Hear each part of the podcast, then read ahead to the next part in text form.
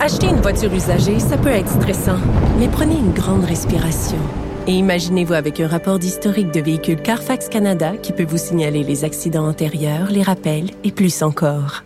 Carfax Canada. Achetez l'esprit tranquille. La Banque Q est reconnue pour faire valoir vos avoirs sans vous les prendre. Mais quand vous pensez à votre premier compte bancaire, tu sais, dans le temps à l'école, vous faisiez vos dépôts avec vos scènes dans la petite enveloppe. Hmm, C'était bien beau.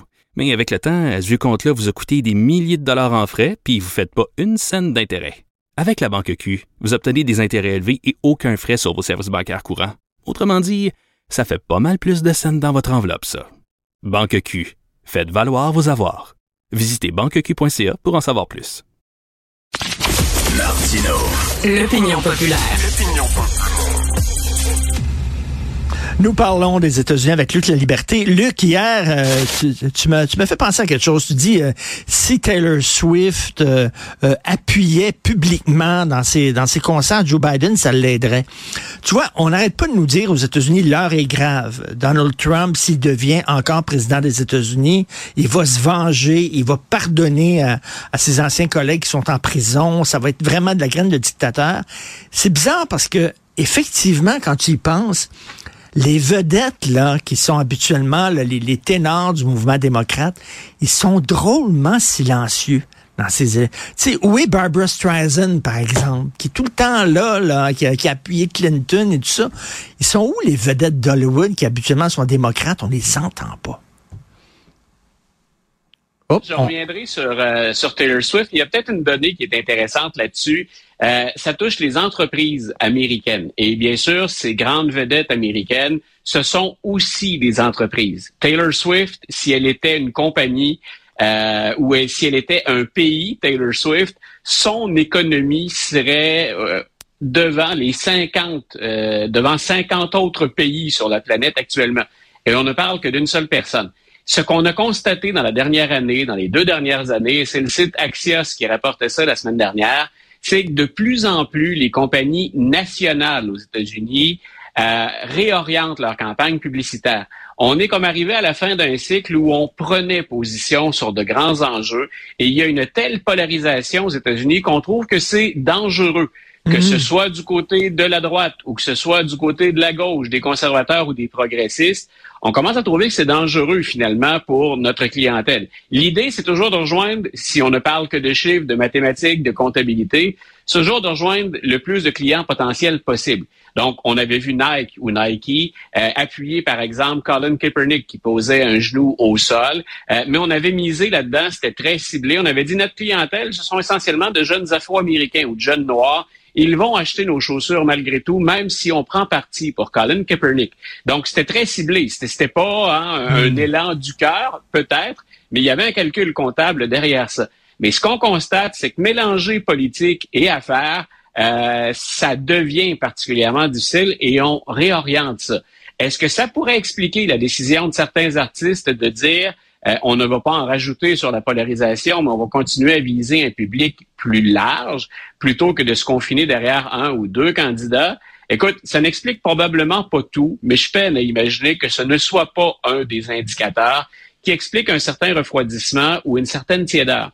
C'est très clair aussi aux États-Unis qu'on indispose une partie de l'électorat quand c'est une vedette qui prend position.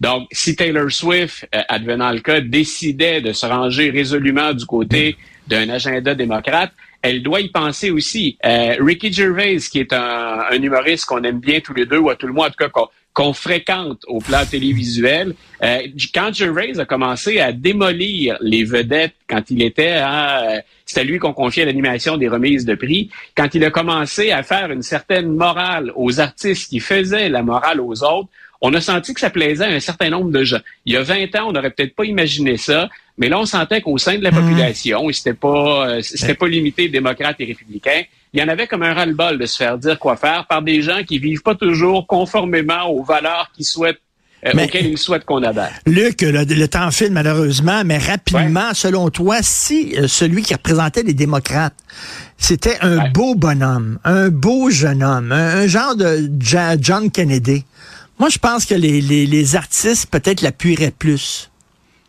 Ben, on l'avait vu avec Obama, mais en même temps, le contexte était très différent. Mais avec Obama, il y avait eu un engouement totalement fou, mais c'était aussi le prolongement chez les vedettes de ce qu'on avait vu dans la population. Et moi, ça fait déjà, écoute, ça fait déjà plus d'un an que j'ai commencé à écrire là-dessus. Joe Biden n'aurait pas dû revenir. Il est actuellement le plus grand problème des démocrates. Parce que Donald Trump peut être sur une lancée en Iowa. Il va même pas chercher la moitié des républicains dans l'ensemble de son parti. Dans une élection générale, c'est problématique. Euh, Joe Biden peut s'assurer, ou les démocrates peuvent s'assurer de mieux performer à l'élection présidentielle si on a un candidat qui soulève plus d'enthousiasme. Et c'est là un peu à la blague, mais où je disais avec 272 millions de personnes et plus de 50% des gens qui assistent à ces spectacles qui ont 35 euh, ans et plus, Taylor Swift pourrait être une remorque pour Biden, mais c'est en raison du manque d'enthousiasme qu'on a mhm. pour Biden.